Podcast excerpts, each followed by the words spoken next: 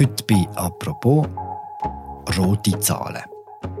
Eigentlich sind wir im roten Bereich, das heißt, die Verschuldung streicht.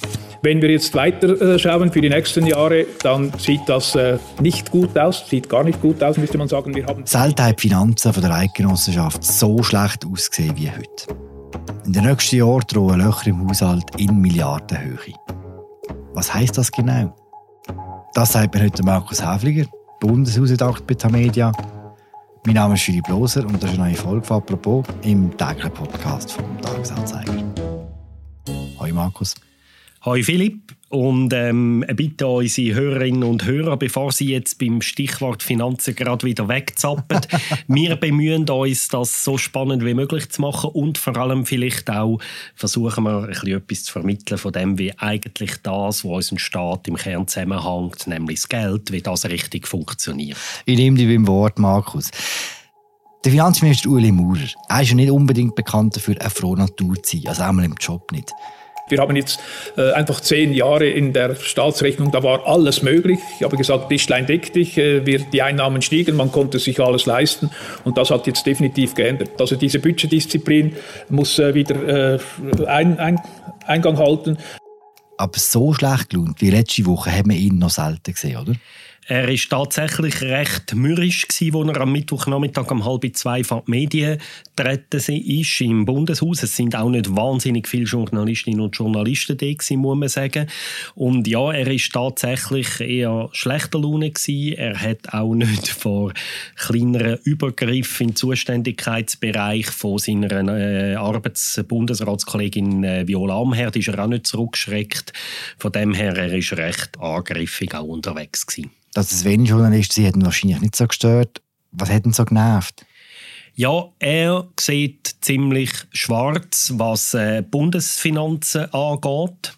Und zwar sagt er, wenn all das, oder seine Leute haben das auch berechnet, wenn all die Projekte, die im Moment unterwegs sind und wo in den nächsten ein, zwei Jahren könnten vom Parlament beschlossen werden, wenn das alles Realität wird, dann haben wir schon in etwa drei Jahre spätestens, ab etwa 2026, vier Jahre vielleicht, haben wir ein riesen Finanzloch von etwa 7 Milliarden in dem Bundeshaushalt. Und das wäre doch auch für Schweizer Verhältnisse beträchtlich, wenn man sieht, dass äh, der gesamte Bundeshaushalt rund 80 Milliarden ist. Und das wäre auch gar nicht zulässig so, weil wir ja die Schuldenbremse haben, wo, wo eine Art die Ausgaben vom Staat einfach eine Limite setzt.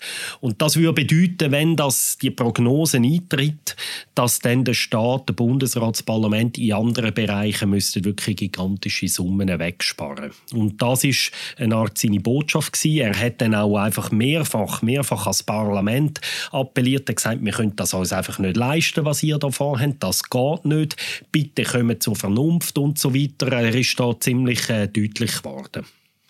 Es ist interessant, dass er immer grossen, grossen Wert darauf legt, dass man ja keine Schulden macht. Und die Chance ist jetzt recht groß, dass der Ueli Maurer der Finanzdirektor wird, der in die Geschichte geht von der Schweiz als der, der die meisten Schulden überhaupt je geschaffen hat, oder? Ja, den Platz hat er schon in der Geschichte. Das kann er, glaube ich, nicht mehr rückgängig machen. Das wird der ewige große Token in seinem Reinheft sein. Also man muss sehen, er ist ja, ich weiß nicht mal, über der allererste Finanzminister ist von der SVP ever. Das habe ich jetzt nicht nachgeschaut, aber sicher der erste seit Jahrzehnten. Und Vielleicht einfach, dass man das schnell uns vergegenwärtigen Im Jahr 2003 hat das Land Nettoschulden von 100, also der Bund, 105 Milliarden Franken gehabt. Und dann, nach Einführung der Schuldenbremse, haben mehrere Finanzminister in Folge, also der Filiger, der Merz, Frau Wittmer-Schlumpf, haben die äh, Schulden kontinuierlich gesenkt. Am Anfang ist es so weitergegangen bei Ueli Maurer und dann ist Corona mit dem Megahammer. Wir sind im 19. im Jahr vor der Pandemie, sind wir bei Bundes Bundesschulden von 54,8 Milliarden Franken gewesen. Extrem tiefer Wert für ein Land wie die Schweiz. Und dann in diesen zwei Pandemiejahren ist es einfach plus 20 Milliarden, oder? Und ich meine, das wird er, er kann schon noch mal zehn Jahre Bundesrat bleiben, aber das wird er nie mehr wegbringen, oder? Die, die schlechte Schuldenbilanz. Das wird natürlich für ewig seine Not bleiben, einmal im seine, oder? Das ist das Thema Schulden. Jetzt reden wir über das Budget. Wir nehmen einen Schritt zurück. Kannst du mir sagen, in normalen Zeiten, wie sieht ein Budget der Schweiz aus? Das Budget der Schweiz ist in der Regel so plus minus schwarze Null, vielleicht ein paar hundert Millionen Überschuss und so. Und dann in aller Regel fällt dann aber die Rechnung ein bis zwei bis drei Milliarden besser aus, als man budgetiert hat. Und eben die Gelder, das ist dann in den letzten Jahren kontinuierlich in Schuldenabbau geflossen, eben bis die Pandemie gekommen ist. Und das so sieht es eigentlich auch das nächste Jahr noch einigermaßen aus. Also sie budgetieren das Defizit von etwa 900 Millionen, je nachdem, welche Zahl das man nimmt. Einzelne Medien haben von einem ausgeglichenen Budget geschrieben. Das ist aus meiner Sicht stützen die sich aber auf die falsche Kenngröße. Also faktisch ist es ein Defizit, ein moderates Defizit von knapp unter einer Milliarde. Das ist eigentlich verkraftbar. Das ist auch zulässig unter den Vorgaben der Schuldenbremse wenn die Konjunktur eher schlecht läuft, dann kann man auch mit der Schuldenbremse gewisse Defizite für eine gewisse Zeit machen. Soweit kein Problem. Ich höre ein recht gross, grosses Aber in deiner Antwort. Das Aber hat Ueli Maurer gesagt, jawohl, das nächste Jahr sind wir noch safe und nachher wird es schlecht. Und er sagt, es sehe sehr schlecht aus für die nächsten Jahre. Wenn wir jetzt weiter äh, schauen für die nächsten Jahre, dann sieht das äh, nicht gut aus, sieht gar nicht gut aus, müsste man sagen. Wir haben verschiedene äh, Beschlüsse des Parlaments. Einerseits haben wir... Sie machen immer, wenn Sie das Budget machen, machen Sie auch einen Finanzplan. Das ist eine Art Prognose über die nächsten drei Jahre. Also im Moment reden wir von Jahr 2024 bis 2026. Und in diesen Jahren sagt Ueli Maurer, sogar im Best-Case-Szenario fällt in jedem von diesen Jahren mindestens eine Milliarde. Das ist Geld, die Milliarde, wo man nicht drin im Budget. Ein anderer Staat, der nicht die Schweiz ist, der könnte einfach sagen, ja gut, eine Milliarde können wir uns leisten, nehmen wir auf. An den Finanzmärkten in der Schweiz sind die Milliardenbeträge, die fehlen, von 24 bis 26 nicht zulässig, weg der Schuldenbremse. Der Mekano setzt am Staat einfach ganz knallharte Grenzen, wie viel Geld das er kann ausgeben kann. Und das bedeutet, wenn sich die Situation nicht noch verbessert, weil zum Beispiel die Konjunktur besser läuft, als man meint, oder weil es mehr Steuereinnahmen gibt, als man heute denkt, könnte sein, dass der Milliardenbetrag noch von selber weggeht. Wenn er nicht weggeht, wird der Bundesrat heute in einem Jahr gezwungen sein, den Fehlbetrag korrigieren durch Sparprogramm, Sparmaßnahmen in Bereichen und es ist recht einfach zum voraussehen heute schon, welche Bereich das dann treffen wird. Über die schwätzen wir später noch. Zuerst interessiert mich, warum haben wir überhaupt so ein grosses Problem?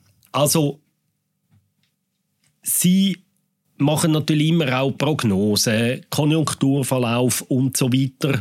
Und eben, das, das sind die Aussichten nicht wahnsinnig gut im Moment, oder mit dem Krieg und so weiter. Aber vor allem sind sehr viele Projekte in der Pipeline, die zu hohen Zusatz Ausgaben führen. Und also konkret ist das Armee und dort, das ist der zweite Bereich wo Ueli Mura wirklich sehr kritisch war, oder? Das Parlament hat nach dem Kriegsausbruch beschlossen, dass die Armeeausgaben sollen massiv ansteigen bis im 2030. Und zwar von heute etwa 5,3 Milliarden im Jahr sollen sie auf 1% vom Bruttoinlandprodukt ansteigen. Und bis jetzt haben die Befürworter von denen, das sind die bürgerlichen Parteien, der Parlamentsdebatte, haben sie immer gesagt, ja, das Bruttoinlandprodukt ist etwa 750 Milliarden Franken von der Schweiz, 1% ist 7,5 Milliarden, also lassen wir die Militärausgaben von 5,3 auf 7,5 Milliarden steigern. Der Maurer ist jetzt am Mittwoch gekommen, hat gesagt, sorry, die Zahlen stimmen einfach nicht, wo Befürworter von dieser Budgeterhöhung nennen. In Tat und Wahrheit müssen wir das Bruttoinlandprodukt von 2030 nehmen und bis dann, wenn es einigermaßen nach der Prognose läuft, wird das Schweizer Bruttoinlandprodukt viel höher sein als heute. Und das heißt, laut seinen Berechnungen Laut seiner Prognose wird also das Armeebudget nicht auf 7,5 Milliarden steigen, sondern auf 9,4 Milliarden bis da. Und da hat er schon mal die bürgerlichen Parteien und ein bisschen auch Viola Amherd, Verteidigungsministerin, recht korrigiert. Zusätzlich hat er seiner Kollegin recht ein am Zeug geflickt. Er hat nämlich so dann so anfangen, ein bisschen laut nachdenken. Hat gesagt, ja, man muss sich schon fragen, ob das VBS echt überhaupt genug Projekte hat, um so viel Geld überhaupt auszugeben. Dann ist er noch einen Schritt weiter gegangen. Er hat gesagt, ja, man muss sich natürlich auch fragen, ob eine Milizarmee überhaupt so komplexe technische Projekte überhaupt können bedienen Ja, und er habe also schon Zweifel. Und jetzt muss das VBS muss jetzt bis Ende Jahr mal eine Liste vorlegen, was sie überhaupt machen wollen. Das müssen wir dann natürlich schon noch mal gut anschauen und so. Und das ist ja vor allem aus einem Grund recht bemerkenswert. Ich meine, Ueli Maurer ist SVP. Er ist selber Verteidigungsminister gewesen. Seine Partei ist mit Feuer und Flamme für die Budgeterhöhung für das Militär. Und jetzt kommt ausgerechnet er und sagt so, erstens, ist es viel mehr Geld, als ihr sagen. Zweitens, weiß ich gar nicht, für was das die das ausgeben Und drittens weiß ich gar nicht, ob unsere Armee das überhaupt bedienen kann. Und dann vor allem, vierter Punkt, sagt er, wir können uns das schlicht nicht leisten. Er sagt nicht, wir können uns das Militär nicht leisten. Was er aber sagt, ist, wir können uns das Militär mit allen anderen Projekten, die noch kommen, zusammen nicht leisten. Alles zusammen geht einfach nicht. Er ist ein Sparfuchs einfach auch, oder? Er ist ein Sparfuchs, natürlich. Es ist sein Job. Das ist erst die ähm, Anforderungskriterium für jeden Schweizer Finanzminister. Ich meine sogar der Sozialdemokrat Otto Stich, selig, ist im Finanzdepartement der Obersparfuchs gewesen. Das Militär kostet mehr. Was sind denn die anderen Projekte, die äh, zusätzliche Mittel kosten? Eine grosse finanzielle Belastung sind, Flüchtlinge aus der Ukraine, wenn die länger bleiben, als man heute vielleicht denkt, oder vielleicht in noch grösseren Zahl könnte kommen, kann das zu Zusatzausgaben führen. Also das VBS rechnet da, dass es könnte bis zu, eben, es kommt wirklich sehr darauf an, wie das es dann rauskommt, ist heute auch schwierig zum voraussehen, bis zu 2 Milliarden Franken unter Umständen könnte kosten. Dann hat das Parlament soeben mindestens noch nicht definitiv erst von einem Rat beschlossen, einen Gegenvorschlag zu der Gletscherinitiative beschlossen, wo ziemlich stark will in Klimaschutz investieren. Das kostet sehr viel Geld. Dann hat das Parlament ebenfalls ein Rat beschlossen, einen Gegenvorschlag zu der sogenannten Prämienentlastungsinitiative von der SP, wo man die Prämienverbilligungen will aufstocken, kostet ebenfalls über eine Milliarde pro Jahr, wenn man denn das so beschließt. Und dann sind noch zwei große Steuerreformen hängig im Parlament. Eine ist der Wechsel zu der sogenannten Individualbesteuerung und die zweite Steuerreform ist die Abschaffung vom Eigenmietwert beim Wohneigentumsbesteuerung. Und wenn all das miteinander kommt, also Armee, Prämie, Klima, Flüchtlinge und dann noch ein paar kleinere Sachen an den Kosten von, weil wir uns nicht einigen mit der EU, haben wir auch noch Sonderkosten bei der Bildung und der Forschung und so weiter und so fort. Wenn man all das zusammenzählt, sagt Ueli Maurer, wenn alles kommt und im Moment ist das einfach auf der Pipeline im Parlament, also wenn das so weitergeht, eigentlich gibt es für all die Projekte im Moment Mehrheiten, dann fehlen uns am Schluss, sagt er, im 26 7 Milliarden. Das ist seine Rechnung und darum ist er so alarmistisch unterwegs am Mittwoch an der Pressekonferenz. Man weiß schon recht genau, was mehr kostet, weiß man auch, wie man es dann in einem Jahr gerne einsparen würde. Nein, das weiß man heute nicht, oder? Es wird gesehen, so Zahlen, das sind immer auch Prognosen. Es wird wieder gewisse Justierungen geben. Es kann natürlich viel schlechter rauskommen, wenn jetzt eine europaweite Rezession ausbricht wegen dem Krieg. Es kann auch ein bisschen besser sein, weil gewisse Steuereinnahmen sind zum Teil schlecht prognostizierbar. Aber es ist sehr leicht absehbar, wenn es Sparpaket gibt, wo die einschenken. Das ist nämlich immer in den gleichen Bereichen. Warum immer in den gleichen Bereichen? Weil in den meisten Bereichen sind Staatsausgaben durch irgendeinen Gesetzesparagraf fixiert. Da kann man nicht viel machen kurzfristig. Also zum Beispiel die ganzen Sozialausgaben sind fixiert. Der ganze Verkehr, Ausgabe ist mehr oder weniger unverrückbar. Es bleiben vier Sektoren, wo man umschrauben kann. Eins ist die Armee.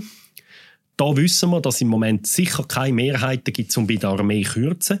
Das Zweite ist die Landwirtschaft. Dort könnte man kürzen, rein von den gesetzlichen Bedingungen. Dort sorgen die SVP und die Mitte-Partei wehren sich gegen jede Kürzung von auch nur 50.000 Franken. Das ist seit Jahren so. Keine Kürzungen bei der Landwirtschaft ist nicht möglich. Gegen die Mehrheit SVP und Mitte verstärkt durch ein paar FDPler und ein paar Linke. Und dann bleiben noch zwei Bereiche. Und das ist eins ist Bildung mhm. und die Entwicklungshilfe. Das sind die beiden Bereiche, wo es Spielraum gibt. Bildung ist ist jetzt schon unter Druck, weil wir keine Einigung haben mit der EU. Und ich glaube, so die Forschungsinstitutionen und die Universitäten können sich schon jetzt darauf einstellen, falls wirklich ein Sparpaket nötig werden, wegen diesen Problemen, die Ueli Maurer zeichnet, dann müssen sie sicher blüten. Und auch die Entwicklungshilfe, das ist auch noch ein Bereich, wo man kann einfach äh, Geld abschränzen kann, weil es überhaupt technisch möglich ist wenn wir jetzt im Kopf die Zahlen zusammenrechnen, wo du, wo du so ein bisschen um, umwirfst, dann müsste es ja ein wahnsinniges Sparpaket sein, wenn jetzt all die Projekte wieder kommen. Ja, es ist natürlich, man muss schon ein bisschen relativieren. Erstens, ich glaube, vor allem die beiden grossen Steuerreformen, Individualbesteuerung und Abschaffung des Eigenmietwerts, die haben schon vorher politisch nicht einfach die Aussichten. Und jetzt ist es natürlich so, wenn sich wirklich die Finanzlage verschlechtert, wird es natürlich noch schwieriger werden, für die beiden Vorlagen Mehrheiten überzukommen. Auch wenn es rein auf dem Papier im Parlament für beide von diesen Vorlagen eigentlich sollte Mehrheiten geben. Bei der Individualbesteuerung wäre es so eine linksliberale Mehrheit, wo das will, und bei der Eigenmietwertabschaffung wäre es eine bürgerliche Mehrheit, wo das will. Ich habe das Gefühl, die beiden Vorlagen sind jetzt mit diesen Finanzprognosen noch schwieriger realisierbar geworden. Und das Zweite ist, es ist natürlich ein Finanzminister, tut immer auch per se ein bisschen schwarz malen. Und ich habe am Anfang gesagt, dass die Rechnung von der Eidgenossenschaft in der Regel immer häufig besser abschneidet, als sie es budgetiert haben. Es kann sein, dass das wieder so passiert und dass darum ein Teil von dem Fehlbetrag sich automatisch auflöst. Aber würde ich da anschliessen, wir wissen einfach nicht, wie die Wirtschaft sich entwickelt in Europa. Und wenn noch sollte jetzt eine Rezession kommen, dann denke ich, dass sich die schlechten Prognosen könnten realisieren und dass dann tatsächlich halt auch Sparpakete beim Bund unter Umständen nötig werden könnten. Apropos Prognose, wie groß ist die Chance, dass Uli Maurer seine Laune wieder besser wird? Ja, also jetzt eben, er wird jetzt das Budget nochmal durchs Parlament bringen und jetzt ist einfach ja die Frage, was die große Preisfrage zu Bern ist ja, wie lange macht er es noch oder hört er Ende Legislatur auf, also Ende 23 oder hängt er nochmal vier bis acht oder zwölf Jahre an, das wissen wir heute nicht. Also ja, er wird sicher auch wieder ein bisschen freudigere Moment haben, aber zum Schluss, denke ich. Man hat das gesehen. Danke, Markus, für das Gespräch. Danke dir, Philipp. Das war sie, unsere finanzpolitische Lehrstunde mit Markus Häfliger, unsere Sendung zu den Finanzen von der Eidgenossenschaft. Mein Name ist Philipp Lose. Danke fürs Zuhören. Wir hören uns morgen wieder. Ciao zusammen. Bevor ihr abschaltet, noch ein Hinweis auf einen anderen Podcast, falls ihr gerne noch weiterhören möchtet. In unserem USA-Podcast Alles klar Amerika redet der USA-Korrespondent Fabian Fellmann über den amerikanischen Unabhängigkeitstag, wo überschattet wurde durch Waffengewalt, aber das Jahr auch ganz besonders im Zeichen der gesellschaftlichen Spaltung steht. Den Link zum Podcast Alles klar Amerika findet ihr im Beschreib zu deren Episode. Ihr findet den Podcast aber natürlich auch überall, wo ihr Podcasts loset und auch auf der Webseite und in der App vom Tagi.